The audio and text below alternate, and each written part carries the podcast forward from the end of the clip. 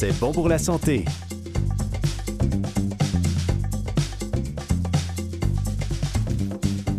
Bonjour à tous, ici Camille Chai en compagnie de François Baruel, mon cher co-animateur. Bonjour François. Bonjour Camille.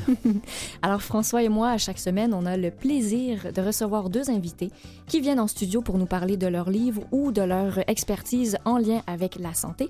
Et cette semaine, on a le plaisir de recevoir Nicole Bordelot, qui est auteure du livre S'aimer malgré tout de l'éditeur Édito. On reçoit aussi François Brodeur, juriste ayant pratiqué en responsabilité professionnelle. Il va pouvoir nous en parler davantage, euh, qui est aussi animateur à la quotidienne au quotidien. Et il sera accompagné d'Elisabeth Auberly. On va parler du No Fault.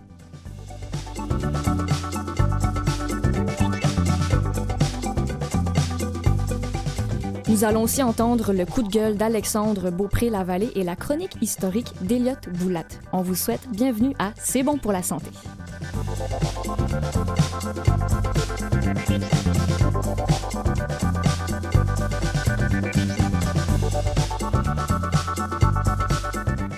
Alors, on commence cette émission avec Nicole Bordelot. Nicole, bienvenue. Mais je vous remercie de cette belle invitation. Je suis ravie d'être des vôtres. Mais c'est un plaisir, d'autant plus qu'aujourd'hui, c'est, on peut dire que c'est jour de fête. C'est jour de fête, de célébration, de fébrilité aussi, parce que oui, effectivement, mon premier roman arrive en librairie aujourd'hui. Félicitations. Merci beaucoup. Un grand jour. hein. C'est un grand, Grand jour. Eh oui. Et, et voilà, donc euh, pendant, euh, ça fait un bon moment là qu'il est entre mes mains et je le laisse à présent prendre son envol. Et oui, et donc il va être disponible en librairie et aussi en format audio. Et Je suis ravie puisque c'est de façon simultanée, hein, donc les gens n'auront pas à attendre. Il est disponible aujourd'hui en version audio, lu par Mhm. Chantal Fontaine. Quel privilège, comédienne merveilleuse, pleine de subtilité, qui a de- prêté sa voix à mes personnages. Donc, c'est tout un, tout un honneur pour moi et toute une joie que les gens puissent le recevoir en version audio aussi. Oui, et Nicole, ben, pour ceux qui ne vous connaissent pas, parce qu'il y a quand même plusieurs personnes qui vous connaissent déjà, mais euh, vous êtes chroniqueuse, euh, vous êtes conférencière, auteur de nombreux ouvrages qui portent entre autres sur euh, le mieux-être, le yoga, la méditation. C'est vraiment un peu votre... vous vous baignez dans cet univers du mieux-être. Vous êtes euh, aussi euh, ben, souvent cité comme référence dans les magazines, euh, les émissions de télévision, de radio. Donc, vous, êtes, vous faites vraiment partie du monde des communications aussi. Et vous êtes cofondatrice de Yoga Monde. Oui, voilà, depuis 18 ans. C'est un des, c'est un des premiers studios ici au Québec. Bien, bien entendu, là, il y avait le, le fameux centre de Shivananda qui était là depuis 1957, mais on fait partie de la deuxième génération. Ça fait 18 ans que l'on diffuse des enseignements, mais un peu partout à travers la province sur le yoga, la méditation, la respiration, la détente profonde aussi. Donc euh, oui, c'est au cœur de ma vie. Et d'ailleurs, j'ai envie de, de- de souligner ça juste avant de commencer l'entrevue. Vous êtes vraiment fidèle à vous-même parce que vous avez pris un moment en fermant vos yeux. Ah, vous avez Avant, vu? oui. oui. Donc, c'est dire à quel point vous êtes, vous êtes euh, vraiment, j'ai envie de dire, connecté sur le moment présent. Ah. Dans ce moment où je ferme mes yeux, je, je détermine mon intention aussi, donc puis je, je m'incarne euh, du mieux que je peux. Donc oui, je le fais euh, souvent dans la journée. J'en ai besoin.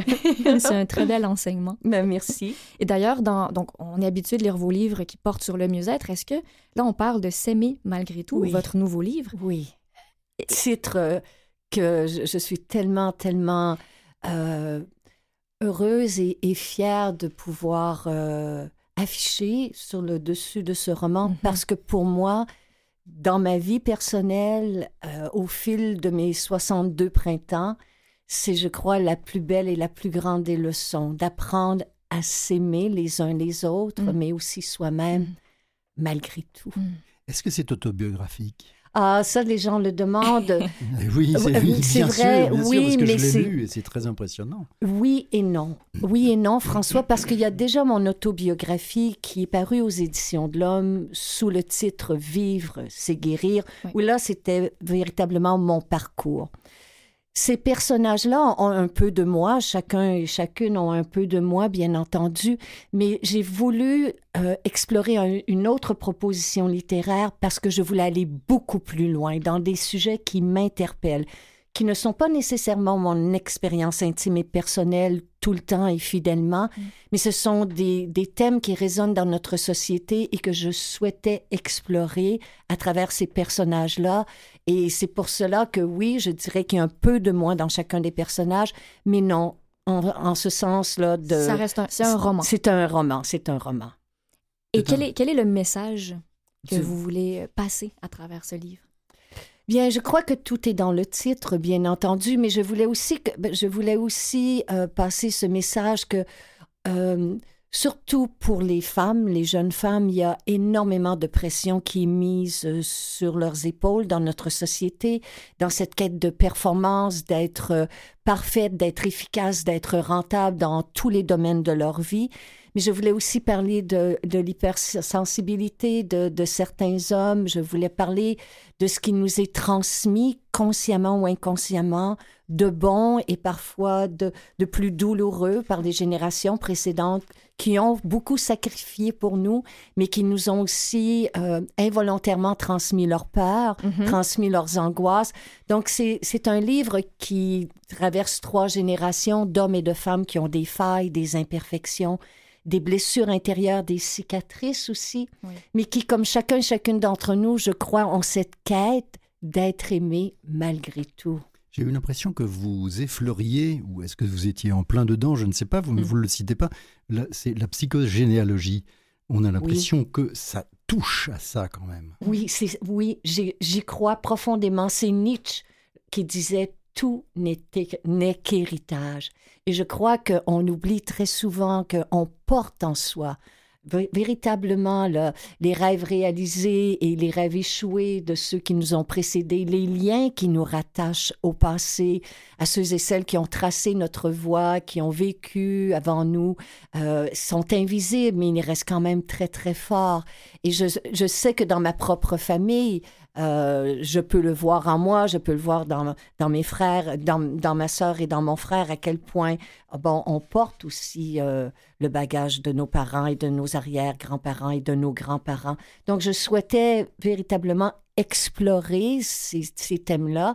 Je souhaitais aussi aller plus profondément dans, certaines souffrances euh, qui, sont rattachées à, ce bagage-là là, qui nous est transmis.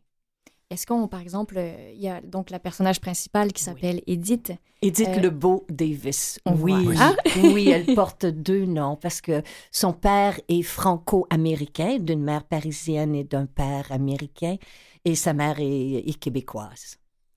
Et est-ce que, parce que là, vous nous avez dit, bon, oui, ça reste un roman, il y a un peu de vos empreintes et de votre couleur à travers les personnages. Est-ce- quelle, quelle différence est-ce qu'on peut faire entre, par exemple, la relation d'Edith Lebeau-Davis avec son père versus vous et la relation avec votre propre père? Ah, il y a une grande différence. C'est probablement là, probablement là, pardon, que se situe la plus grande différence entre Edith et moi. Parce Mm. que Edith est, est l'enfant, est une enfant née de deux solitudes qui se sont rencontrées, une mère plus âgée avec un père beaucoup plus jeune, un père hypersensible, un artiste, un homme qui s'est battu toute sa vie contre la dépression, une femme au caractère très très fort qui porte une armure qui, est- qui, qui de tous les combats. Euh, elle est enfant unique, elle est très très près de son père. Son père éveille son regard sur la nature, sur la poésie, sur la philosophie. Sa mère lui enseigne autre chose là, qui tient plus de sa force de caractère. Moi, je n'ai pas eu cette relation-là du tout avec mon père. Ça a été une, une relation très difficile, une relation très tendue pendant de nombreuses années qui, heureusement, vers la toute fin de sa vie, parce qu'il a quitté son corps, il avait 52 ans, ce qui est extrêmement jeune, eh bien, à travers des carnets qui m'ont été légués, j'ai été capable de faire la paix et de découvrir, et c'est ça aussi que je souhaitais dans le livre, que chacun et chacune d'entre nous, on se questionne sur qui est l'être humain derrière cette personne qu'on appelle papa Hmm. et qui est cette femme derrière cette personne qu'on appelle maman. De ne pas s'arrêter à ces étiquettes-là de papa, maman, de parents. Qui sont ces gens derrière, qui sont ces personnes, qu'est-ce qu'on leur a transmis à eux? Ça, c'est tout un voyage. Ah oui, j'en doute pas. D'où l'intérêt de, tous les petits carnets. Voilà. Qu'Edith retrouve. Oui, alors ça, je suis contente que vous le mentionniez, je vous en remercie parce que c'est là où mon histoire rejoint celle d'Edith, parce que ma mère m'a remis euh, des années après la mort de mon père mon père écrivait un journal personnel, un journal intime, tout comme mon grand-père d'ailleurs. Ce sont deux hommes qui ont écrit leurs états, couché leurs états d'âme sur papier. C'est quand même très touchant de voir ça comme enfant. Et ma mère m'a remis ces carnets-là euh, beaucoup plus tard, euh, au cœur de, au cœur d'un moment très difficile dans ma vie où j'étais à me battre contre l'hépatite C. J'ai eu cette maladie-là pendant de nombreuses années. Puis un jour, elle m'a simplement donné ces carnets-là. Elle m'a dit, je te laisse libre de les mm. lire si tu souhaites. Puis elle m'a simplement dit, ton père, il parle à un moment donné de toi. Oh là là, oh ça, ça doit être lourd. et, je, vous propose, on va garder le suspense, on veut absolument savoir la suite, mais on prend une petite pause et on se retrouve tout de suite après.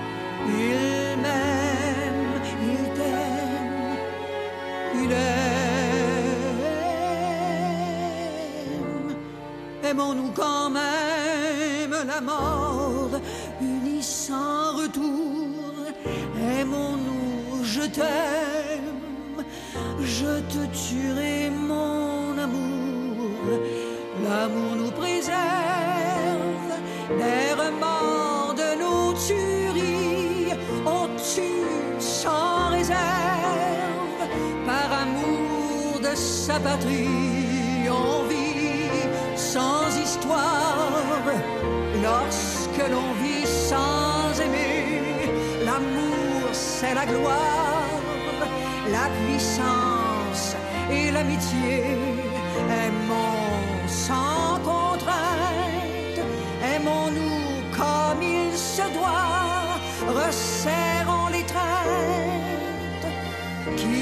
Qui nous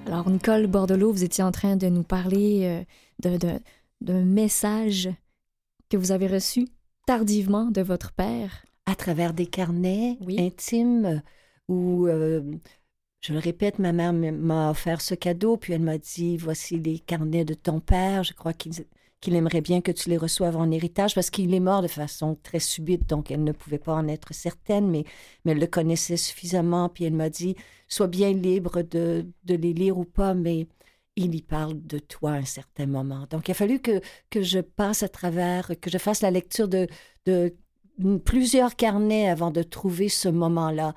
Et je le dis à ceux et celles qui sont parents aujourd'hui, ceux et celles qui sont grands-parents, et je le dis bien humblement puisque je n'ai pas d'enfant moi-même, mais étant une enfant qui a reçu ça, il n'est jamais trop tard, jamais, jamais trop tard. Et, et quand on dit à quelqu'un, je t'aime, ben, ça efface des années, des années de silence et de souffrance. Donc, euh, ça a été un immense cadeau pour moi de, le recevoir à travers sa plume, à travers ses mots.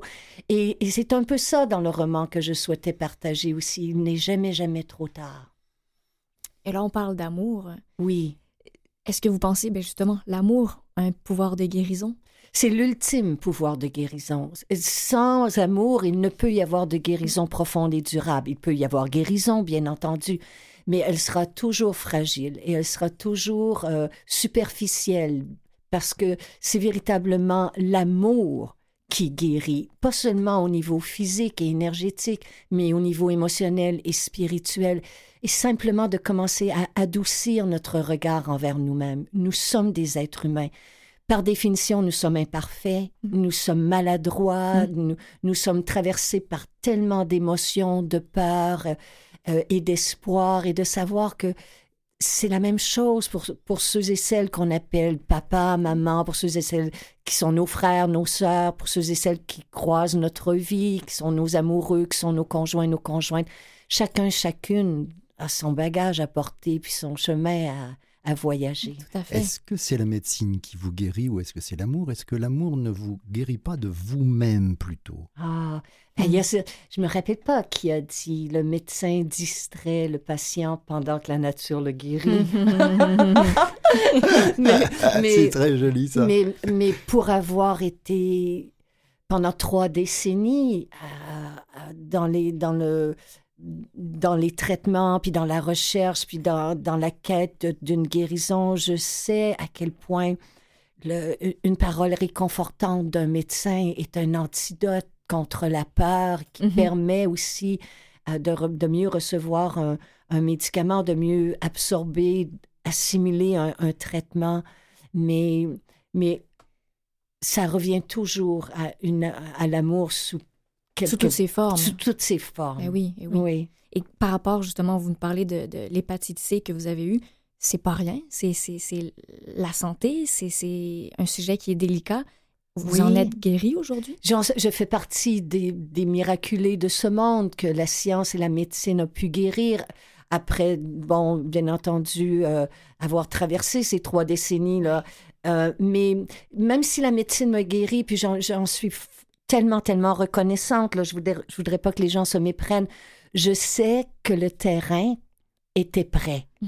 Alors que j'avais fait véritablement un travail intérieur sur mon âme, sur mon cœur, sur mon esprit, et que j'étais prête à recevoir le traitement, j'étais prête aussi à continuer à vivre mm-hmm.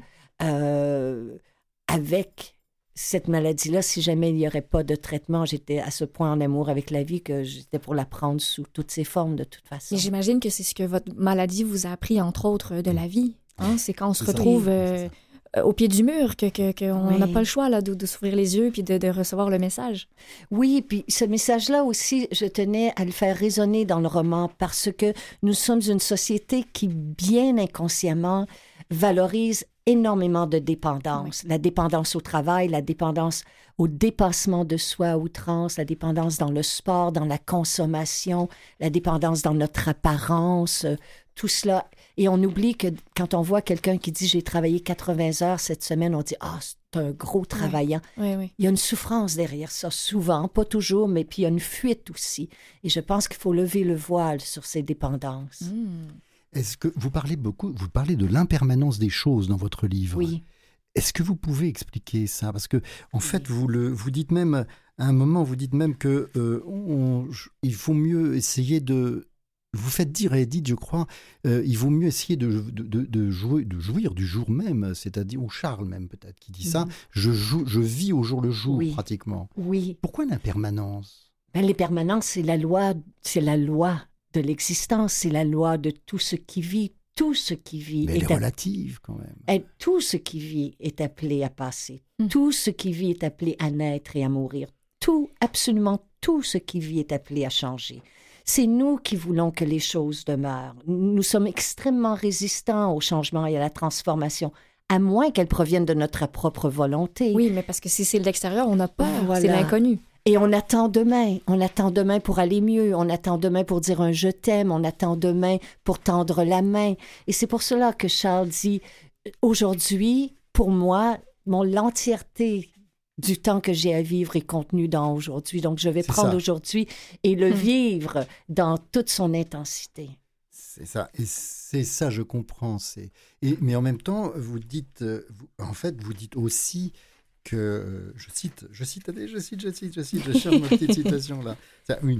Le paradoxe de l'être humain, c'est qu'il affirme chacun chercher sa vérité. Il Oui. ferme les yeux lorsqu'elle est sur le point d'éclore. Et en même temps, vous faites une autre citation qui est Je me contredis? Oh oui, je me contredis. Eh ben, Voilà. Finalement, je suis riche En multitude. en multitude. Oui, voilà. Alors, ce sont deux personnages de nature totalement différente.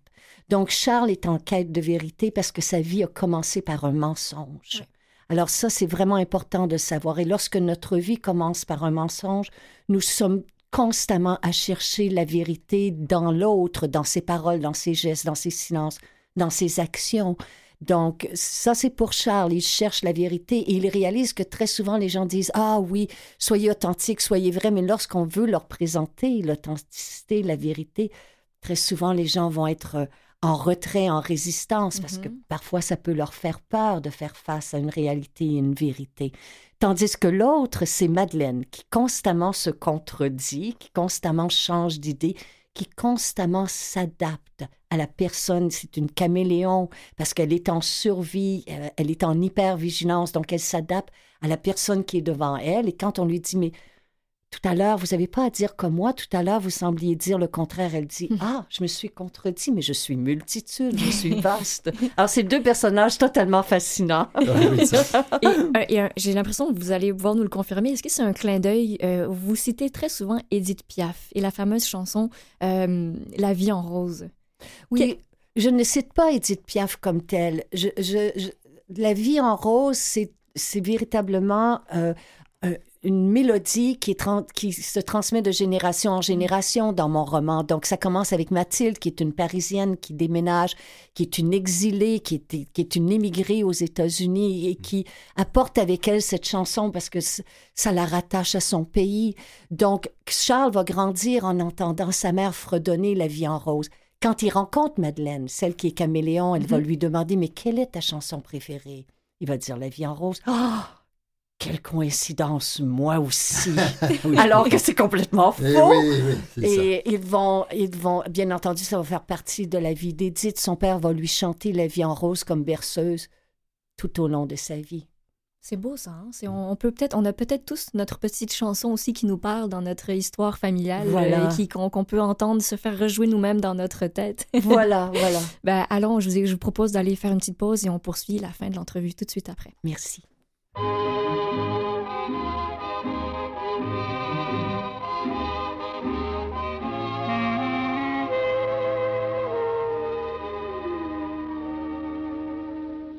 Des yeux qui font baisser les miens, un rire qui se perd sur sa bouche. Voilà le portrait sans retouche de l'homme auquel j'appartiens.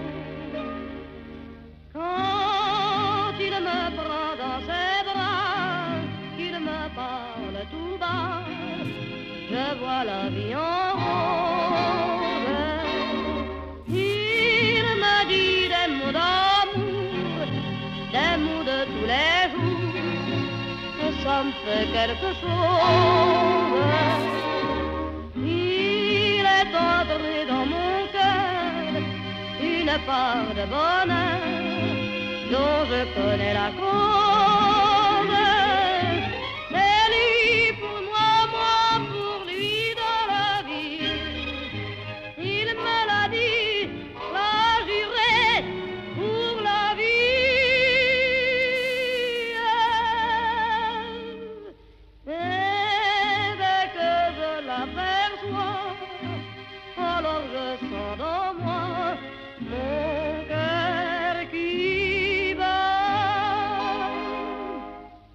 Des nuits d'amour à plus finir, un grand bonheur qui prend sa place, des ennuis, des chagrins s'effacent, heureux, heureux, en mourir.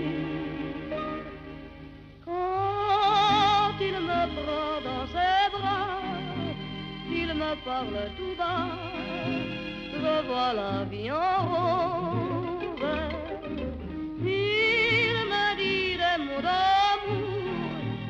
Des mots de tous les jours, et ça me fait quelque chose. Il est entré dans mon cœur une part de bonheur dont je connais la cause.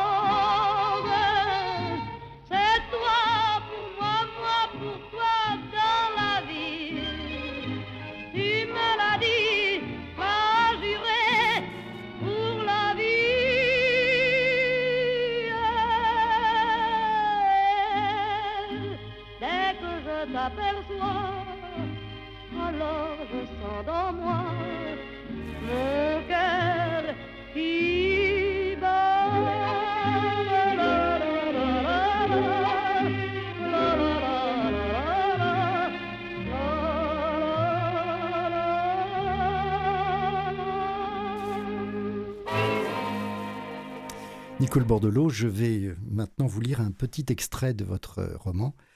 Euh, aimer, c'est porter une attention bienveillante à l'autre, mais c'est aussi s'aimer, et non pas tout donner aux autres en s'oubliant soi-même, ou bien en ne s'aimant que soi-même à outrance, en oubliant les besoins d'autrui. En une minute, qu'est-ce que vous voulez Qu'est-ce que ça vous évoque pour vous? Ben, pour moi, je, je crois que chacun et chacune d'entre nous, nous avons à apprendre, ou plutôt à réapprendre à aimer comme lorsque nous sommes venus sur cette terre. Nous sommes arrivés sur cette terre en pleine bienveillance. Euh, un enfant qui naît, c'est ça aime tout simplement ceux et celles qui l'entourent. Donc, on a retrouvé cette forme d'amour qui, qui est inconditionnelle, à la fois pour soi et pour les autres. C'est ça qui est important, cet équilibre-là entre donner et recevoir. Oui, ben, on reçoit ce message et il va faire son cours.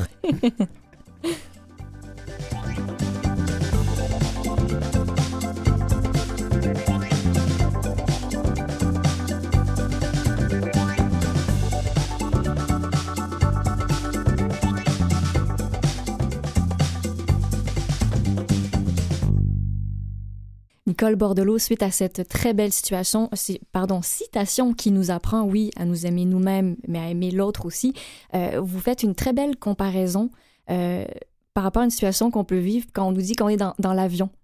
Oui, quand, quand on est dans un avion, on nous enseigne à, si jamais il y a quoi que ce soit, d'abord de positionner notre masque pour être capable d'être, de prendre soin de soi, puis ensuite se pencher vers l'autre. Et dans une société où on retrouve énormément d'épuisement empathique, les gens très souvent s'oublient et au détriment de leur propre santé, puis on pense aux aidants naturels, là, Mhm. qui parfois n'ont pas le choix, mais s'ils pouvaient parfois juste se conserver quelques minutes ici et là pour tourner justement un peu de compassion envers eux-mêmes, pour, pour reprendre leur souffle, pour adoucir leur regard envers eux-mêmes, puis réaliser que parfois on ne peut pas y arriver seul. Alors, cette, cette tendresse-là envers soi, ça fait partie, je crois, d'une forme de guérison. Et pour répondre, oui, sur ce que vous dites, vous trouvez aussi l'importance des mots. Vous accordez beaucoup d'importance aux mots, entre autres, euh, quand vous dites euh, changer le- le- le- la question pourquoi en comment. Tellement. Parce que devant toute grande situation, devant toute épreuve de l'existence, que ce soit le suicide d'un enfant, que ce soit la mort d'un conjoint, que ce soit euh, une trahison après une trentaine d'années d'une amitié ou d'une relation, l'être humain va dire mais pourquoi? Pourquoi moi? Pourquoi ce moment? Puis c'est normal, c'est sain, c'est un passage qui est obligé. Mais on doit éventuellement changer nos pourquoi en comment, parce que pourquoi nous garde attachés au passé? Les portes de la cage, pardon, se ferment et on, garde notre état de victime. Alors que comment, on n'a pas nécessairement la réponse, mais comment nous ouvre les portes de tous les possibles? Alors que comme pourquoi, généralement, aucune réponse va nous satisfaire? Aucune réponse ne sera assez durable et profonde pour répondre pourquoi le suicide d'un enfant.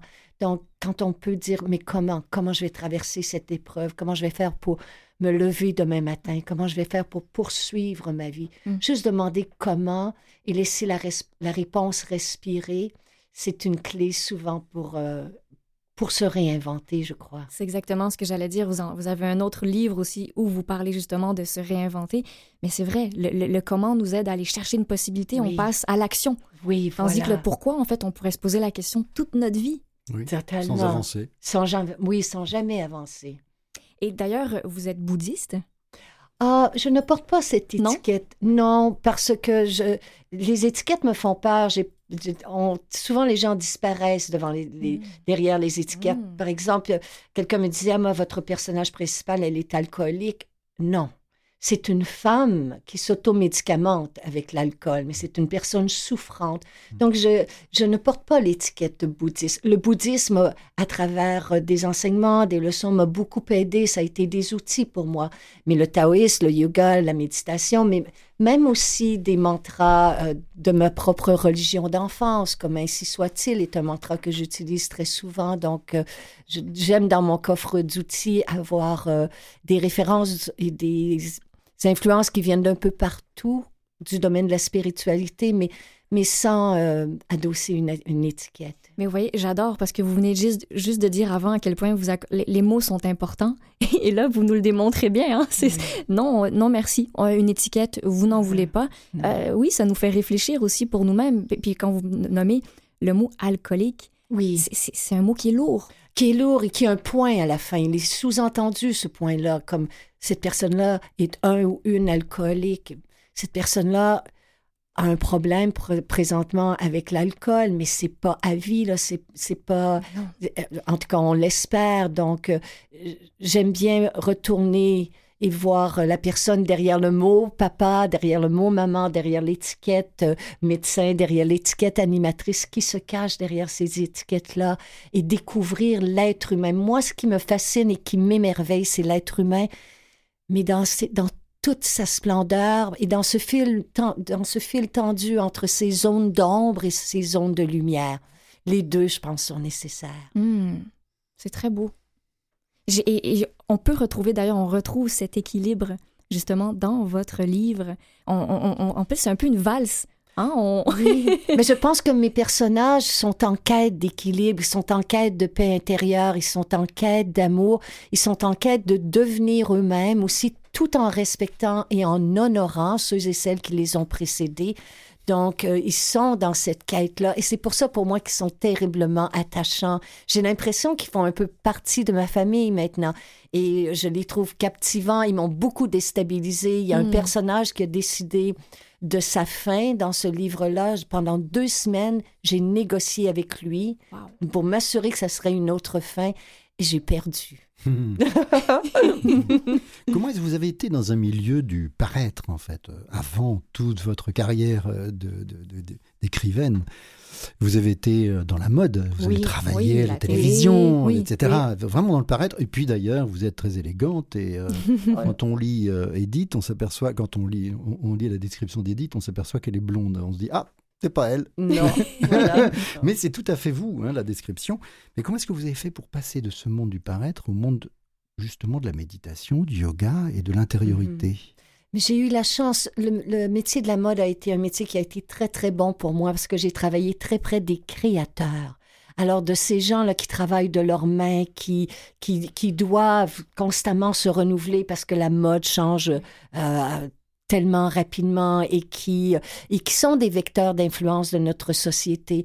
Donc, j'ai travaillé avec ces gens-là, puis j'ai travaillé avec des personnes qui étaient véritablement authentiques, qui étaient beaucoup plus dans l'être que le paraître. Mhm. Même ce, ce qu'ils mettaient en marché pouvait sembler dans le monde de l'apparence, mais c'est très rare, mais, mais il y en a encore beaucoup là, dans, dans le monde de la mode qui sont des êtres exceptionnels. Donc, j'ai fait partie de- des privilégiés qui ont rencontré ces gens-là. Mais il faut aussi dire que, que la maladie, pour moi, a été un professeur euh, extrêmement exigeant et qui m'a forcé à mettre de l'ordre dans mes priorités et de remettre mes valeurs en ordre. Magnifique. J'imagine. Oui, oui. Ben, écoutez, sur ces belles paroles, Nicole Bordelot, on vous remercie infiniment infiniment. d'être Oh. venue nous accorder cette entrevue le jour de la sortie de votre livre S'aimer malgré tout, autant en format livre qu'audio. D'ailleurs, votre livre se, se vend euh, à combien? Il est 27,95 et puis parce qu'il fait 40, 448 pages hein, quand même. Et euh, alors voilà, donc. C'est un euh, bouquin qui était, c'est un bouquin qui est en fait un, un vrai petit, c'est pas un pavé d'été, mais il est quand même assez, assez gros, hein. Oui, puis je suis contente. Il est lourd. J'aime Oui, l'objet. Il y a un magnifique tableau en Et- couverture qui m'a été. euh, très beau. merci très beau. On beaucoup. reconnaît très bien. Merci, on se souhaite à tous de s'aimer malgré tout. Oh, quelle belle fin. Merci de cette belle invitation. Merci. Merci Nicole. Et on continue tout de suite, restez des nôtres, avec le fameux coup de gueule d'Alexandre Beaupré-Lavallée. Bonjour, je m'appelle Alexandre Beaupré. La chronique qui suit représente mon opinion et non pas celle de Vues et Voix Canal M, l'équipe de cette émission, ou même mon employeur, tant qu'à être. Où étiez-vous le 27 septembre dernier? À moins de vivre dans une caverne ou sous une roche, vous savez que le 27 septembre dernier, qui est un, un superbe vendredi d'automne, s'est déroulé la plus grande manifestation de l'histoire canadienne et cette fois-ci, c'était en faveur d'un changement de politique publique pour sauver le climat, sauver la planète, bref, appeler à l'action pour des changements concrets, pour contrer ce qui est en train de se passer partout dans le monde. C'est pas de la manifestation dont je veux vous parler, je veux même pas vous parler du sujet des changements climatiques, même si ça mériterait son propre coup de gueule, non. Je veux vous parler de la porte-parole de l'événement mondial et, de la façon dont les gens finissent par l'attaquer. La porte-parole de l'événement, c'est une fille qui s'appelle Greta Thunberg, qui est une adolescente scandinave. Et euh, Madame Thunberg, lorsqu'elle fait, lorsqu'elle fait ses présentations, c'est quelque chose qui est connu. Euh, Madame Thunberg est autiste, Euh, ce qui n'est pas, dans un monde moderne, supposé être un problème. Sauf que devant son succès, devant sa façon de parler, devant son appel au changement, les gens qui sont opposés à, son, à sa demande ou à son appel politique, moi je parle plus d'un appel humain, euh, il y a des gens qui sont allés un peu loin, puis c'est de ça dont je veux parler, la façon dont on peut démoniser quelqu'un ou dont on peut essayer de réduire quelqu'un, non pas sur la base de son message, mais sur la base d'une question de santé mentale. Le 4 septembre 2019, le chef du Parti populaire du Canada, Maxime Bernier, euh, peut-être que certains d'entre vous l'avez vu passer, a, écrit sur Twitter que Greta Thunberg était mentalement instable et que ça pouvait poser problème dans le cas qu'elle essayait de défendre. Euh, et, faisait et faisait référence à son autisme et faisait référence au fait que son comportement n'était pas normal pour une enfant de son âge. Si ça vous donne pas l'envie de lâcher un coup de gueule, je ne sais pas ce qu'il peut faire. Le fait que son message soit porteur, le fait qu'elle ait mobilisé des millions de personnes dans le monde, c'est pas ça l'important. L'important, c'est qu'elle soit autiste et qu'elle ait des problèmes de santé mentale. Le discours de Maxime Bernier nous ramène à une époque où les gens qui étaient moyennement différents, quelle que soit la raison, étaient institutionnalisés dans de gros édifices en pierre gérés par des sœurs et des frères qui s'assuraient qu'ils ne dérangent pas le reste de la société.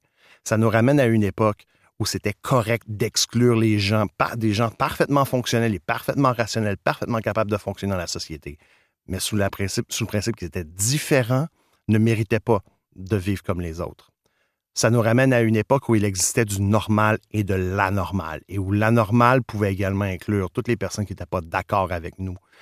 Je ne vais pas jusqu'à dire qu'il s'agit d'une exclusion politique ou que c'est, pour ceux qui ont regardé Tchernobyl, que c'est de dire que quelqu'un qui n'est pas de votre avis a un problème de santé mentale. Non, on s'attaque directement à quelqu'un en soulevant que la personne a un problème réel et que ça, c'est suffisant pour la considérer dangereuse. L'instabilité mentale à laquelle fait référence Ma- Maxime Bernier n'est pas une caractéristique de l'autisme. On n'est pas en train de dire que Greta Thunberg a un problème de consommation tellement important qu'elle a peut-être des problèmes à fonctionner en société. Non.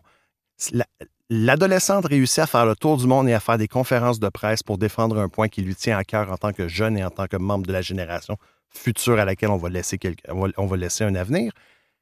Et le chef d'un parti politique reconnu au Canada qui va accueillir la, dame lors de la grosse manifestation s'en prend à ses problèmes de santé mentale. Le fait que, Maxime Bernier réussit à garder cette ligne-là pendant quelques heures parce qu'il a fini par se rétracter le lendemain, c'est toujours sur Twitter, montre bien à quel point on est rendu, on est encore loin d'accepter les gens pour ce qu'ils sont et de, s'éloigner d'une vision exclusive, d'une vision où, dans le monde de Maxime Bernier, Greta Thunberg aurait probablement déjà été institutionnalisée parce qu'elle ne répond pas à des critères de normalité. C'est vrai, Greta Thunberg est probablement pas normale. dans le sens où elle a eu le courage de sortir de, de son confort occidental et de dire on a un problème, il faut faire quelque chose. C'est vrai qu'elle n'est pas normale dans le sens où elle a eu le courage de se, faire la porte-parole d'une génération complète et de demander de l'aide et de demander de l'action. Dans le sens, elle n'est pas normale parce qu'elle n'est pas cynique, elle n'est pas normale parce qu'elle n'est pas sarcastique, elle n'est pas normale parce que lorsqu'elle fait des discours, c'est pas bien liché et bien encadré, mais ça vient du cœur et ça démontre une certaine passion par rapport à la vie, par rapport aux autres. Et c'est peut-être ça qui fait que des gens veulent l'attaquer, non pas sur ce qu'elle dit, mais sur ce qu'elle est. Le problème, est-ce que c'est son message ou est-ce que c'est la personne? Quand on est rendu comme société qu'on tolère, même quelques heures, qu'un politicien professionnel puisse s'attaquer à une particularité mentale de quelqu'un parce qu'on n'aime pas son discours, c'est peut-être à nous à se poser des questions.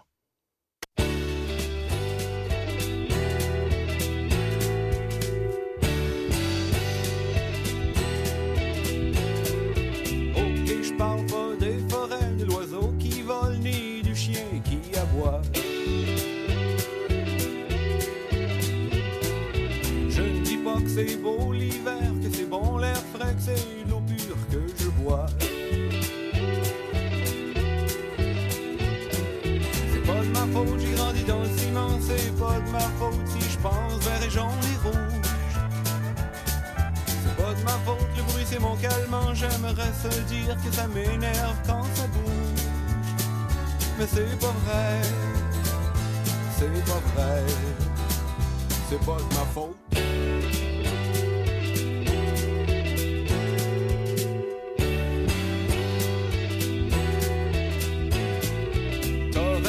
pas ce qui est beau, ce qui est vrai, ce qui est essentiel.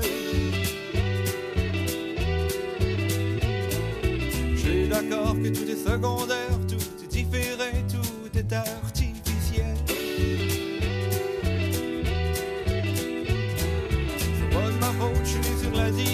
c'est pas de ma faute, j'ai grandi sur des céréales pas de ma faute si ma ruelle je l'aime Si tu me l'enlevais j'avoue que tu me ferais mal. C'est un peu moi C'est un peu moi C'est pas de ma faute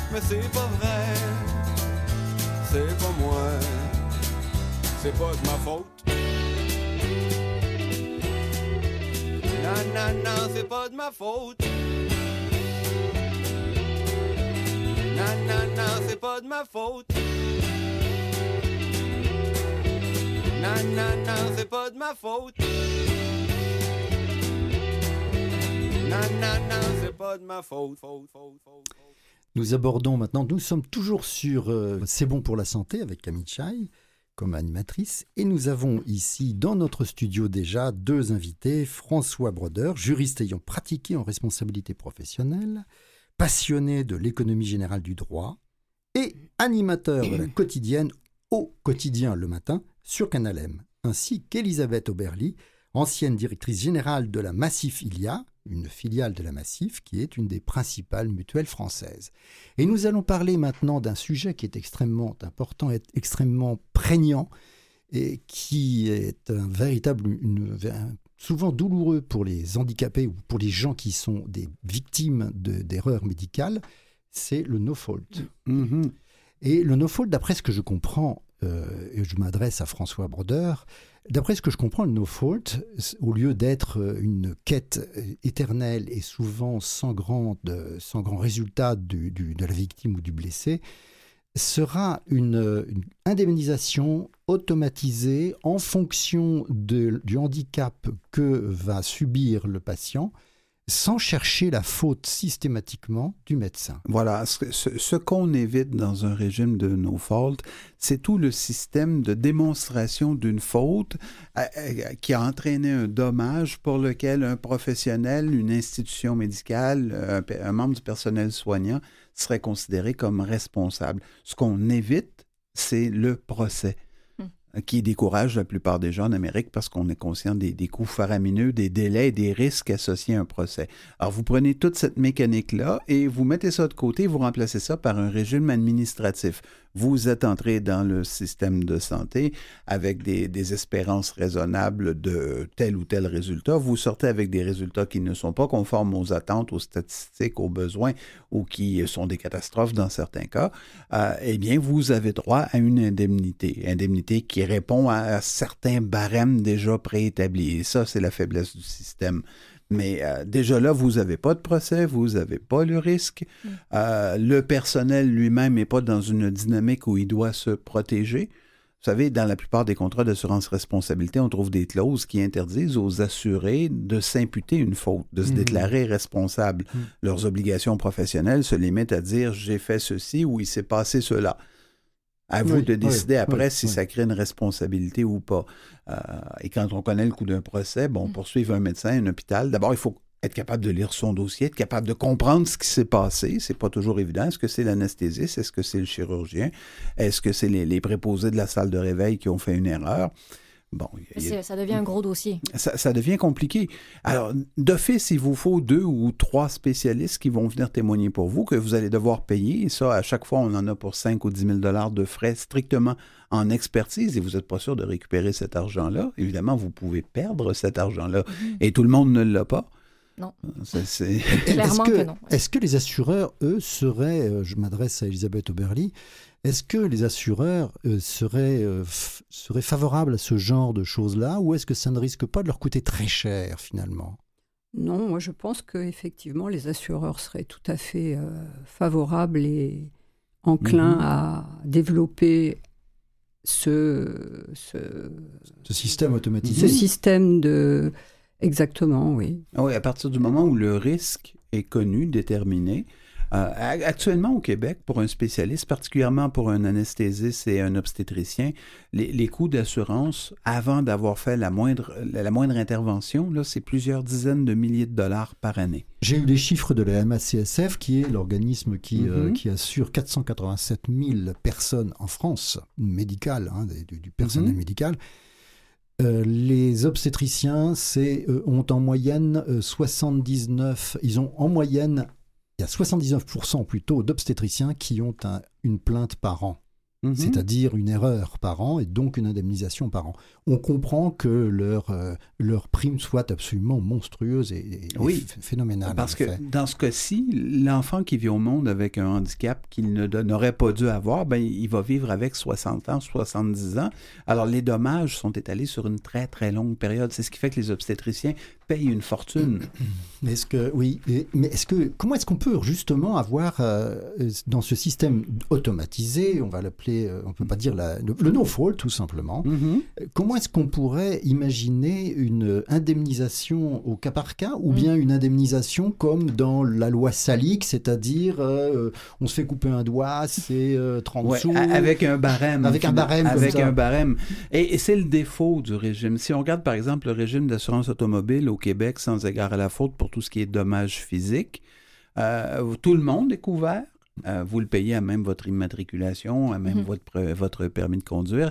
Euh, Il n'y a effectivement pas de responsabilité. Vous n'avez même pas le droit de poursuivre le, le- le conducteur fautif.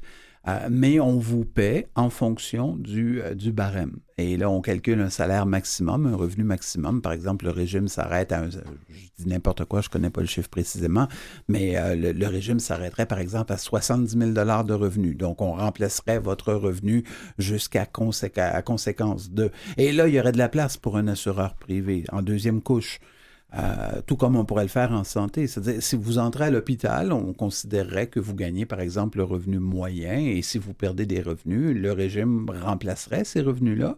Mm. OK? Et si vous avez besoin de plus de revenus comme patient, il n'y a rien mais- qui vous mais empêchera d'aller chercher une assurance additionnelle à ce moment-là. c'est ce qui se passe en France, Elisabeth. Bah, en France, euh, il y a deux régimes euh, qu'on pourrait euh, effectivement amener euh, pour euh, alimenter la réflexion. Il y a un premier euh, régime qui s'appelle, qui n'a rien à voir avec euh, l'aléa médical Mhm. ou le, le no fault euh, en termes l'aléa médical est encore autre chose. médical. En tout cas, ce dont on est en train de parler. Le premier, ça concerne toutes les calamités Mhm. les calamités naturelles, et c'est particulièrement un sujet évoqué avec le réchauffement climatique. Donc il y a une organisation qui s'est faite entre les assureurs et l'État sur la base d'une idée qui est la solidarité nationale. Mhm. C'est-à-dire que pour un certain nombre de sujets, ni les assureurs, ni les particuliers ne peuvent être sûrs de répondre correctement. Et donc on a articulé un système sur euh, cette base de solidarité nationale. Et c'est un système qui fonctionne euh, plutôt bien. Et puis ensuite, en 2002, on a créé un système, une sorte de no-fault pour euh, les, les les accidents euh, à la suite d'une intervention médicale. Et puis ensuite, ça a été élargi euh, aux problèmes de vaccination, ça a été élargi aux médiators, euh, etc., etc. Et là encore, c'est sur la base de la solidarité nationale que le système a été construit, alors avec euh, ses qualités, ses défauts.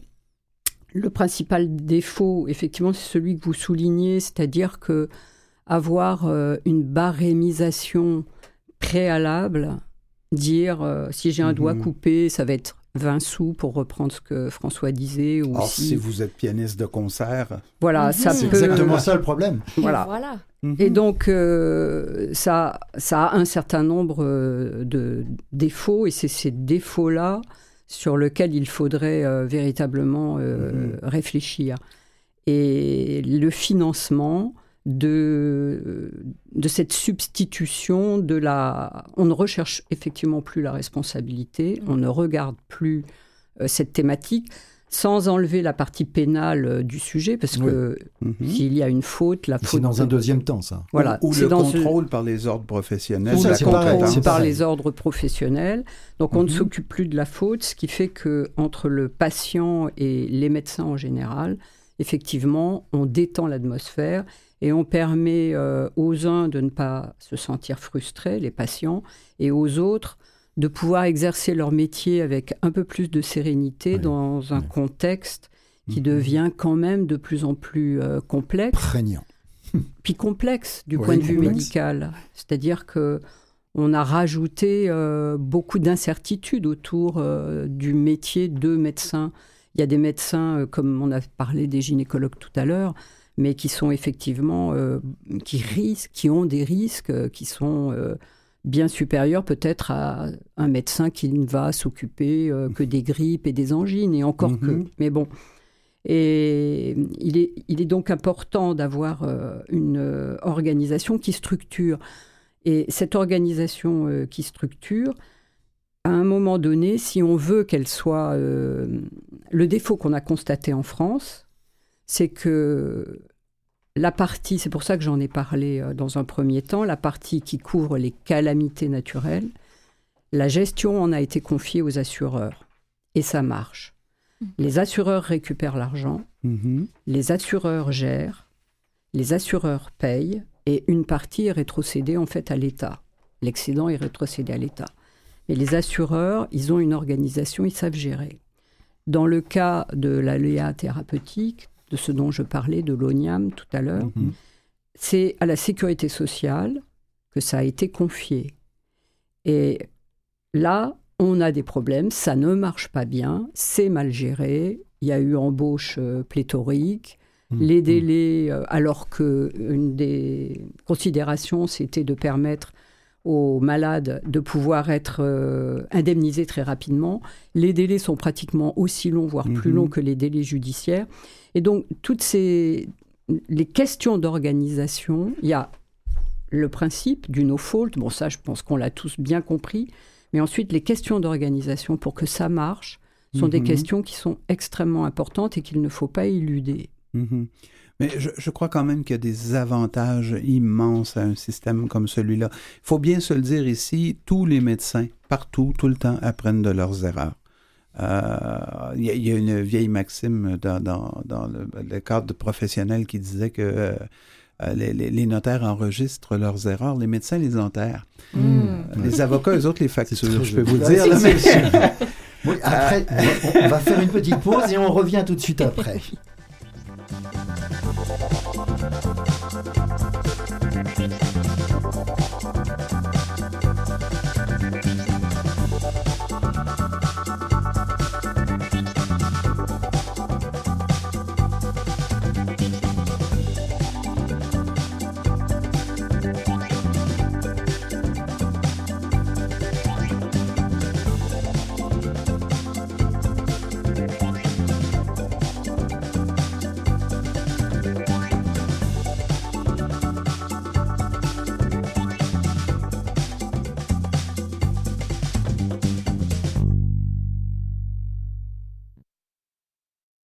Écoutez toujours C'est bon pour la santé avec Camille Chaille et François Barvel. Avec vous encore pour la prochaine demi-heure et on continue de parler encore avec nos invités qui sont François Brodeur et Elisabeth Auberly, tous les deux aux multiples qualités et compétences qu'on ne va pas répéter. On en était à parler justement de cette espèce de fabrication et de création du no-fault en France. C'était une sorte assez proche du no-fault en France qui existe déjà et c'est ce qu'on cherche à faire ici au Québec maintenant. Est-ce qu'on pourrait, Elisabeth Oberly, faire une espèce de prédiction? Il y a-t-il, maintenant que le no-fault existe en France, plus de réclamations, plus d'indemnisations, plus de fautes qui apparaissent depuis que c'est créé? C'est très stable. En réalité, euh, ça a été créé en 2002 Ah, ça fait déjà En 17 France. ans. en France. Ouais. Et euh, on n'a pas vu d'augmentation euh, particulière des réclamations. Donc euh, on ne peut pas dire, et puis quand on regarde par rapport au budget de la sécurité sociale, puisque c'est la sécurité sociale qui finance le système, Oui. D'année en année, on ne peut pas dire qu'on a ni des pics, ni une augmentation euh, importante. On a une augmentation qui suit Mhm. le coût de la vie, entre guillemets, Mhm. mais on n'a pas assisté à une augmentation euh, drastique des cas et des demandes. Alors que le système social est, est vraiment bien informé euh, à propos du régime du no-fault. Alors que le système social est bien informé à propos euh, du régime. Donc, euh, euh, j'ai pas le sentiment que si on installait quelque chose de semblable euh, au Canada ou au Mm. Québec, il y aurait euh, une crise particulière de la demande. Oui, une multiplication des, des- des- des demandes. Mais moi, j'ai l'impression qu'il y en aurait quand même plus. Le- Les gens ici ont horriblement peur du système de justice. Et c'est un des grands échecs de notre système judiciaire. Il est trop dispendieux, il est beaucoup trop lent, beaucoup Mais trop Il risqué. était, il était aussi dispendieux en France. hein. Mhm. C'est c'est très compliqué, mais pour avoir fait de l'assurance, enfin pour avoir été médecin des assurances euh, auprès d'AXA notamment, euh, je Mhm. m'aperçois que les patients qui venaient, soit ils venaient tout seuls, mais c'est parce qu'ils avaient fait une petite plainte ou quelque chose comme ça, mais, la plus, mais très souvent ils étaient obligés dans un gros procès de venir avec un médecin qui était spécialiste, plus l'avocat, plus Mhm. ceci, plus cela, ça leur coûtait aussi très très cher. Oui, tout à fait. Puis, alors, peut-être pour aller euh, dans votre sens, je, je pense que peut-être en Europe en général et en France en particulier, encore maintenant, il n'y a pas cette habitude de tout judiciariser, Mm. qui est peut-être Mhm. plus prépondérante en vrai. Amérique du Nord. Alors. Il y a peut-être une petite nuance là à regarder de près, où euh, par définition, euh, les Français vont peut-être moins souvent, moins aisément, moins naturellement euh, devant un tribunal. Peut-être que ça se fait plus, plus facilement ici, je ne sais pas. Ben, ici, les litiges en assurance, ça ressemble beaucoup, beaucoup à un rapport de force. Quoi qu'on en dise, quoi qu'on veuille faire, l'assureur a des moyens à peu près illimités pour assurer la défense de, de- de son client, le médecin, l'hôpital ou le corps infirmier. Ouais. Euh, et euh, l'assuré, eh ben, la, la- la victime, elle, a des ressources limitées. Alors, euh, j'ai vu des cas, puis c'était le grand classique, ça, à l'époque, où euh, l'assureur se présentait avec une offre de règlement, une petite mallette, 25 000 en, en coupure dans la mallette et offrait un règlement. Euh, mais ce sont des règlements arrachés par la nécessité et c'est en rien satisfaisant. Euh, même si la victime finit par consentir, mais elle consent parce qu'elle est à bout de ressources, elle consent parce qu'elle voit bien le risque, elle, elle est consciente qu'elle en a pour trois ou quatre ans de procédure devant elle. Oui. Alors, C'est décourageant. euh, oui, oui, et c'est, c'est, on, finalement, on prend ce qu'on peut et on, sort- on reprend ses billes.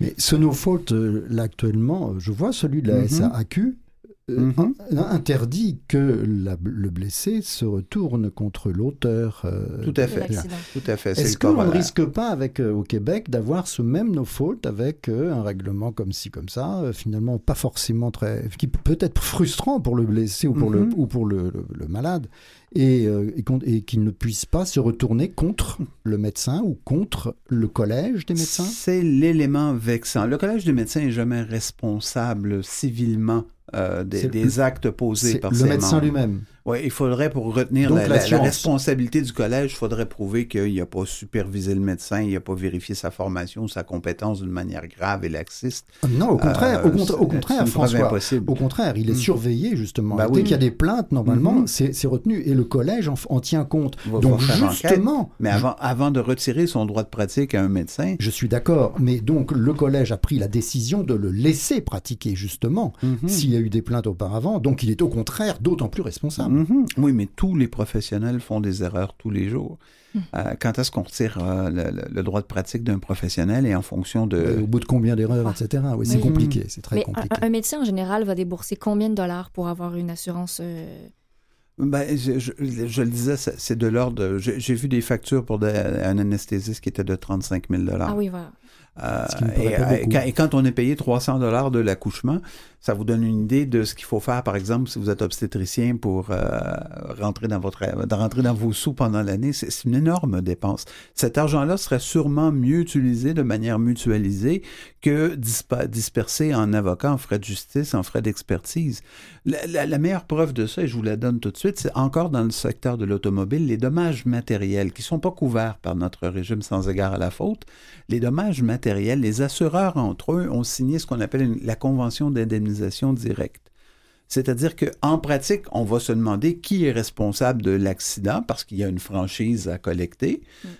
Mais chaque assureur paie son assuré et on renonce à, aller, à se faire compenser par l'assureur du responsable en se disant euh, je, je vais payer les miens, tu vas payer les tiens, puis en bout de piste, au- à la fin de l'année, on va avoir à payer sensiblement la même chose sans débourser des frais d'avocat, des frais de justice, des frais de procès. Serait, ça serait en fait ce qu'il faudrait faire pour les médecins et ce qui permettrait d'ailleurs de, de, de, de- de séréniser un petit peu, de les rendre un petit peu plus zen. Alors justement, Elliot Boulat, qui est en- dans, notre, euh, dans notre studio, va nous parler maintenant du statut du médecin. Euh, C'est un chroniqueur historique. euh, Elliot Boulat est un, un grand historien que tout le monde connaît.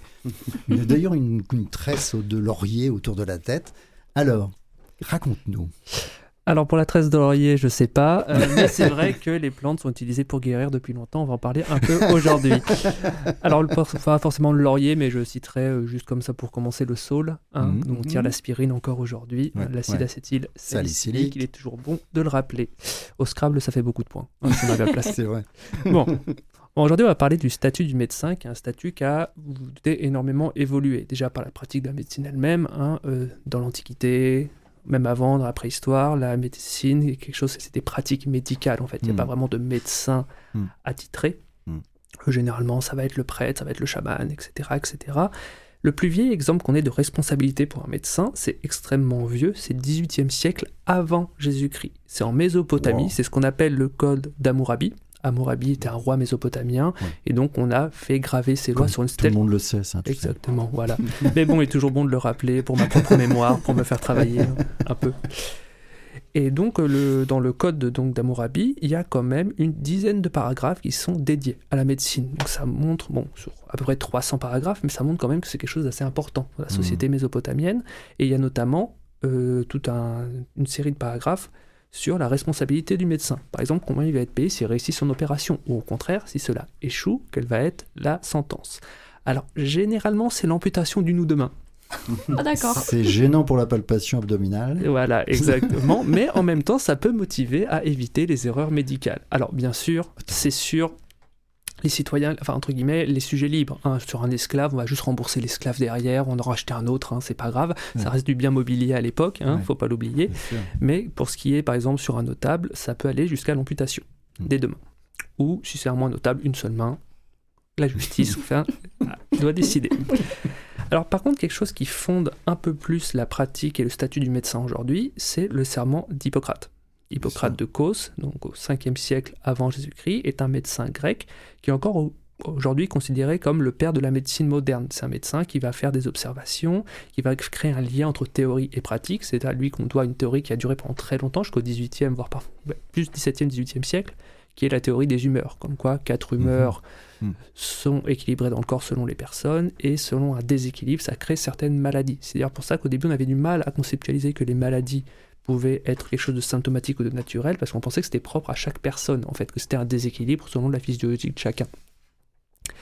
Mmh. Donc, le serment d'Hippocrate donne un statut particulier aux médecins euh, et notamment, il encadre ses actes via une sorte de secret médical. Le médecin ne devra pas faire usage de ce qu'il a appris dans le cadre de sa pratique médicale parce qu'il a accès au foyer, il a accès à l'intimité et du coup, il a une responsabilité par rapport à ça de ne pas mal utiliser les informations qu'il a pu collecter. Alors, il n'y a pas tout qui est bon à prendre dans le serment d'Hippocrate tel qu'il était à l'époque. hein. Notamment, il interdit de donner du poison aux patients, bon, ça c'est très bien, mais également certains moyens contraceptifs. Ah oui. Donc il faut faire attention. Ah. Il est un peu réécrit aujourd'hui, il est un peu allégé. avec, à l'époque, avec l'époque, ça marchait. Ah bah oui, c'est ça, mais c'est parce que adapté, c'est en fait. c'est la responsabilité Bien du sûr. médecin face à la société. C'est ça. ouais. Alors, le médecin va décorer la pratique au fur et à mesure du Moyen Âge, notamment à partir du Xe siècle. Un concile, le concile de Tours, va juger, décréter que le sang est un aspect assez négatif. Et donc le médecin, dans sa pratique médicale, va rentrer dans une pratique de plus en plus théorique. La partie pratique va être en fait donnée aux barbiers. Les barbiers étant les seuls à l'époque à avoir des instruments aiguisés, c'est eux qui vont s'occuper de toute la exactement de toute la pratique, les incisions, les saignées, Mmh. les opérations, les amputations. Euh, on peut penser notamment que le théoricien s'appuie de plus en plus sur les autorités, hein, donc les auteurs qui font autorité, donc ça va être Avicenne et Averroès euh, dans leurs commentaires d'Aristote par exemple, ou alors Galien. Alors Galien c'est assez intéressant parce que Ah, c'est un médecin donc de l'époque romaine, mais qui va être conservé, étudié, transmis tout au long du Moyen Âge. Mais le problème, c'est que Galien, par exemple, pour tout ce qui est anatomique, n'a jamais vraiment étudié de corps humain. Il fait étudiais quoi des, des singes des singes, exactement. ça, il fait ouais. des, des interpolations à partir Ouais. du singe. Par contre, ce qui est intéressant, c'est par exemple une scène de dissection. Les dissections sont assez rares, mais quand même de temps en temps pratiquées au Moyen Âge. C'est très intéressant. Vous avez par exemple, vous avez le médecin. Il doit se procurer d'abord un corps. Alors généralement, c'est un condamné qui a été un peu supplicié avant, donc il n'est pas en très bon état. En plus, il est mort quelque temps avant, Ah oui, il parce oui, il a, oui, il a- il- il a pu être écartelé, écrasé. Alors, écartelé, c'est très rare. Ah bon, Écartelé, d'accord. c'est réservé généralement aux régicides. Donc ça ne Ouais, court pas les rues non plus. ouais, Hein. Mais c'est vrai qu'il a pu être battu à mort, etc. Bref. Donc on a un corps qui arrive, et donc là vous avez trois jours pour le disséquer avant qu'il ne soit plus utilisable. Et donc vrai. vous avez le médecin en hauteur, sur sa entre guillemets une sorte de chaise de tennis, Ouais. d'arbitre de tennis, Ouais. avec Galien, Ouais. une baguette, et qui va pointer les éléments disséqués par les barbiers devant ses étudiants, à la lumière de la bougie. Vous vous imaginez que c'est pas extrêmement pratique pour apprendre les, les parties un peu Parce que compliquées ça se fait cacher, évidemment. Ah bah bien sûr, Ah, Ouais. c'est semi-autorisé dans les universités, mais faut pas trop non plus se mettre de- Mhm. devant, etc. Et ça fait que bah, on a un peu de mal aussi à bien apprendre l'anatomie, comme ça. C'est en fait tout simplement peu à peu les barbiers qui par leur pratique vont essayer de rééquilibrer les pratiques de médecine. On peut penser à un barbier chirurgien comme Ambroise Paré au XVIe siècle, qui lui par exemple va beaucoup s'intéresser aux blessures d'arquebuse, qui sont des blessures nouvelles, c'est des blessures par arme à feu, donc par balle. Et la façon de les, de les soigner à l'époque, c'est une louche d'huile bouillante dans la plaie. Oui, à l'époque, oui. Voilà, vous vous ça. doutez, ça Mais handicape un peu la personne. même. Voilà. A fait une révolution. Exactement. Lui, il, a, il, a, il rendu compte qu'en nettoyant, qu'en nettoyant la plaie, qu'en mettant un onguent à base d'huile de térébenthine, de jaune d'œuf, donc quelque chose de moins agressif, on peut déjà soigner plus simplement et éviter de trop lourdes séquelles comparé à la cautérisation que faisait l'huile bouillante. Et donc on, a- on va déjà permettre à certains soldats de retourner à la bataille ou tout simplement d'avoir une meilleure vie par la suite. Il y a un autre personnage intéressant au XVIe siècle qui est Paracels. Paracels, c'est euh, un alchimiste, mais il va en fait, lui, traduire beaucoup de traités médicaux en langue vulgaire. C'est-à-dire qu'il va donner accès au plus en plus de gens à la connaissance médicale. Il faut se rappeler qu'avant, la connaissance médicale, elle est en latin. Et donc forcément, bah, il faut être allé soit étudier auprès de prêtres ou de l'université pour connaître ces textes-là, et donc avoir accès à la médecine. Alors, une médecine, on a vu, qui n'est pas toujours en phase avec la, la réalité pratique, mais qui quand même donne accès à certaines plantes, à certains remèdes. Et donc lui, allant à l'encontre de ce qui se fait à l'époque, il va en fait traduire ces textes et les diffuser dans la société. C'est au moment de l'essor de l'imprimerie aussi. Et du coup, ça sera pas très bien vu de son vivant, mais il a pu participer comme ça. En fait, c'est à partir du 18e et du 19e siècle, avec tout- beaucoup d'évolutions, d'études anatomiques au 17e, 18e, 19e, que peu à peu, le praticien et le médecin théorique vont peu à peu fusionner et donner le médecin tel qu'on le connaît aujourd'hui. Et ce qui, en fait, fait un problème supplémentaire. Le médecin n'étant plus théorique, n'étant plus le superviseur, il est à nouveau responsable de ses actes, de l'acte médical qu'il produit. Et on voit aussi une inversion intéressante, c'est qu'aujourd'hui, parmi les chirurgiens les mieux considérés, ce sont, pardon, les médecins les, plus considérés, le lapsus, c'est les chirurgiens. Mhm. Qui, c'est maintenant ceux qui pratiquent, vraiment, qui ont les mains dans le cambouis, qui sont mieux vus socialement parmi, parmi les médecins en général. Donc Mhm. c'est assez intéressant de pointer ça. Ça, je, je serais intéressant de, ça serait intéressant de connaître la responsabilité civile professionnelle du, du chirurgien qui a opéré la fistule du roi Louis XIV, alors qu'il a euh, abîmé je ne sais combien de, de- de galériens et de prisonniers ah, Pour- pour, pour s'entraîner avant de faire l'intervention. Oui. Bah, la responsabilité civile était nulle parce qu'il avait l'au- l'autorisation rois. La oui, responsabilité sûr. aurait été seulement s'il avait raté. Voilà, oui, c'est ça. S'il avait raté le roi, ça, ça aurait été pire et on n'aurait pas eu le God Save the Queen. Pour l'ONIAM, actuellement, c'est fon- ça n'est euh, abondé, c'est-à-dire le système No Fault français est abondé par la sécurité sociale uniquement. Est-ce qu'on pourrait imaginer que au Québec, ce soit un système qui soit abondé par les assurances elles-mêmes? Alors attends, une petite précision. Qui dit euh, abondé par la sécurité sociale dit abondé par euh, la fiscalité sur, les re- sur le travail. hein. Oui. Mhm.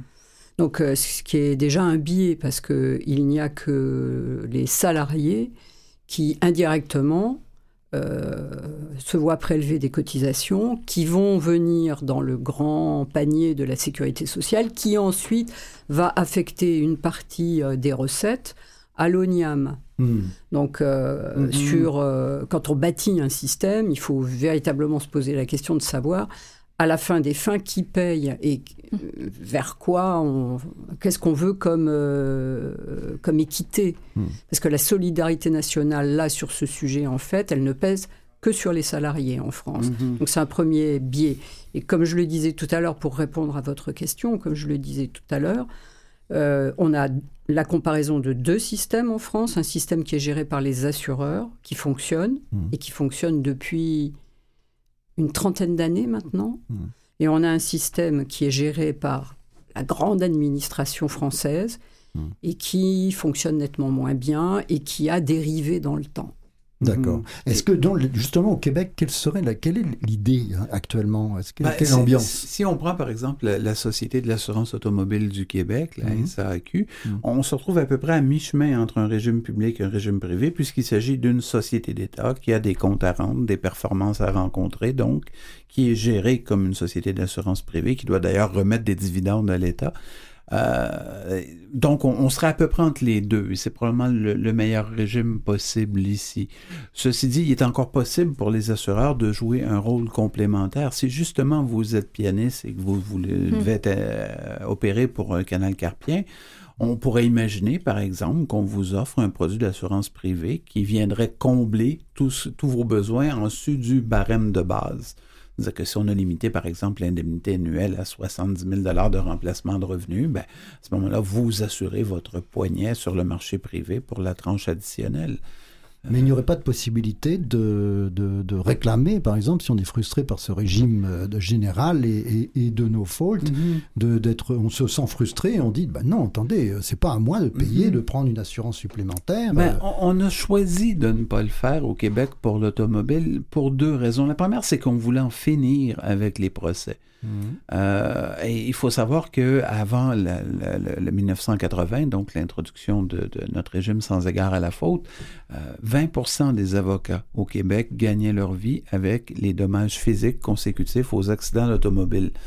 Euh, D'ailleurs, ça avait très mal passé au barreau quand on avait sorti le, quand on avait sorti le régime. Oui, en effet. Euh, on voulait en finir. Et si justement il est possible de dire, OK, je touche ma prime, mais c'est pas assez, je vais encore poursuivre le mec, ben, on n'a pas réglé le problème. Et non, mais parce que justement, ce régime pourrait même peut-être ouvrir la porte aux demandes frauduleuses. Ben voilà, on, on pourrait, on pourrait exagérer plein, plein de choses et pour régler tout ça, euh, interdire la poursuite contre le médecin. Puis dans, dans ce cas-ci, il y a un autre avantage. Voyez-vous, le médecin dans un régime où il n'y aurait pas de- de- de- de- d'imputation de, responsabilité, de faute, serait beaucoup plus enclin à collaborer avec la victime ou avec l'hôpital et dire j'ai commis une erreur. C'est certain. C'est certain. Parce qu'actuellement, euh, les médecins, ils sont sur leur quant à soi en permanence là-dessus? C'est sûr. Beaucoup, oui. beaucoup de victimes d'a- d'actes médicaux euh, erronés ne connaissent pas leur état, ne se le feront pas communiquer. On va leur donner un diagnostic qu'elles ne comprendront pas, les victimes, parce qu'elles ne sont pas suffisamment scolarisées, parce qu'elles n'ont pas le bagage pour savoir que, ah bon, c'est ça mon résultat, mais ben, c'est est-ce que la faute à quelqu'un? Ben là, le médecin ne peut pas répondre et il ne le fera pas parce que c'est pas son intérêt. Alors, dans un régime plus transparent, l'idée, là, c'est si on se met dans la peau du patient, le patient qui rentre à l'hôpital, qui rentre dans le système de santé et qui s'attend à un résultat, à un service probable et qui ne l'obtient pas, ben, l'important, c'est que lui récupère une qualité de vie rapidement. C'est ce que ce régime-là, sans égard à la faute, pourrait permettre de faire. Est-ce qu'on pourrait le financer à partir des primes d'assurance que versent actuellement les médecins, qui le verseraient plutôt dans un régime euh, comme celui-là? C'est peut-être possible. Ouais, mais je crois Mm. pas, moi, parce que, enfin, si je prends la comparaison avec la France, ça ne serait pas suffisant pour le financer. Mhm. Donc, il faut certainement trouver un périmètre de mutualisation de ces risques, Mhm. qui sont finalement des risques qui potentiellement concernent tout le monde à un moment ou à un autre de sa vie. Peut-être de trouver euh, une, euh, un financement un petit peu plus large, parce que sinon vous risquez de, de remettre ça sur euh, le dos exclusivement Du corps euh, médical. du corps médical. Or, le problème, c'est que c'est un tout petit euh, périmètre et c'était une des difficultés qu'il y avait en France, justement, euh, de trouver le, le- le bon périmètre. Mais en France, on sait toujours régler très très bien les problèmes par une augmentation des impôts. Donc, on- il n'y a, il y a pas eu de C'est une problème. tradition, ça. Ça, c'est une grande tradition. euh, Mais donc, ils ne se sont je- pas longtemps posé Je vais la vous question. donner un ordre de grandeur pour que vous ayez une idée. Dans les années 90, quand je, je- je travaillais au Fonds d'assurance du barreau, Fonds d'assurance responsabilité professionnelle du barreau du Québec, Mhm. euh, les dépenses pour défendre les avocats représentaient neuf fois les indemnités versées. Oh là là. Alors, vous, vous avez idée de ce que le coût des litiges génère? Bon, dans le cas particulier des avocats, c'est, c'est, c'est, c'est, c'est, euh, c'est plus compliqué qu'on peut poursuivre un avocat qu'un médecin, mais c'est, c'est quand même colossal quand on y pense. Alors, euh, sur, sur un dollar versé à l'assureur, il y a 90 sous qui servent à défendre l'assuré pour indemniser la victime. Et ça suffisait, là. on y, on y- on y arrivait très bien. Mais bon, c'était une époque où il y avait des taux d'intérêt. Vous vous rappelez cette belle époque? Est-ce que c'est, est-ce que les, les- ce régime-là, il faudrait que ce soit assorti tout de même d'une obligation du collège des médecins, par exemple, d'avoir euh, un- son propre tribunal, peut-être pas pénal, mais au moins son propre Et tribunal? il l'a déjà. Hmm. Les, corporations professionnelles ont l'obligation, et d'ailleurs, parmi les obligations, il y a celle de s'assurer que leurs membres sont assurés pour, euh, pouvoir répondre financièrement de, leurs erreurs, mais ils ont la, responsabilité, un, de vérifier la compétence à l'entrée dans la profession, les examens d'entrée, ces choses-là. Ils ont l'obligation euh, d'assurer une formation permanente, et euh, par-dessus tout ça, il y a une obligation disciplinaire et une autre d'inspection professionnelle, ça en fait quatre. Euh, il y a une obligation disciplinaire qui fait intervenir un syndic quand il y a une faute déontologique, euh, qui fait intervenir l'inspection professionnelle si un médecin n'est pas compétent. Ça ne dégage absolument pas les, les- ordres professionnels de l'obligation de s'assurer de la compétence de leurs membres. Et c'est d'ailleurs pour ça que quand on veut faire jouer actuellement le système civil, on dit, bon, un médecin qui arrivera pas à s'assurer va cesser de pratiquer. C'est un peu utopique. euh, en pratique, là, et c'est risqué trois ou quatre accidents, alors qu'en pratique, c'est le boulot de la corporation professionnelle de veiller, je dis la corporation, faut dire ordre maintenant, Mhm. Ah, c'est le boulot de l'ordre professionnel de veiller à la, la- la compétence et à l'éthique des professionnels. Et ça, ça change absolument pas. C'est-à-dire, un médecin peut toujours être suspendu parce qu'il est incompétent ou parce qu'il a commis un acte déplacé ou Hmm. euh, son, son droit de pratique est encore euh, On, en- on en apprend énormément. On apprend énormément. Je vous remercie infiniment. Je vous remercie infiniment, Elisabeth Oberly, ex-directrice générale de la Massifilia, donc c'est une des principales mutuelles françaises, et François Broder, qui est juriste et ayant pratiqué la responsabilité professionnelle, assureur justement, comme on vient de le voir. Je voulais juste rajouter une toute petite chose, c'est que à propos de l'ordre, à propos des collèges, j'ai visité nombre de cabinets dentaires, de cliniques dentaires comme on dit ici, et qui ont été certifiés euh, propres d'un point de vue de la stérilisation, alors qu'il s'agissait simplement d'un four domestique et d'un peu d'eau de javel. Et je dois dire que s'il y a une septicémie qui intervient et qui apparaît comme c'est déjà apparu Mhm. chez quelqu'un parce que les produits n'étaient pas propres, à ce moment-là, qui sera responsable? Est-ce que ce sera aussi le Collège des dentistes qui, lui, a donné cette autorisation? Euh, D'abord, il y a le dentiste au premier chef, évidemment. Oui, mais Euh, mais pour, pour, pour parvenir à dire que c'est la faute du collège, il faut prouver que le collège a manqué à une obligation légale d'inspecter le, le- le- le- le- le milieu de travail, de s'assurer de la compétence de son membre. C'est une preuve extrêmement difficile. Mm. Alors, en pratique, généralement, on va poursuivre le praticien lui-même et c'est tout. Mm. Merci beaucoup. Alors maintenant, merci beaucoup. Maintenant, nous.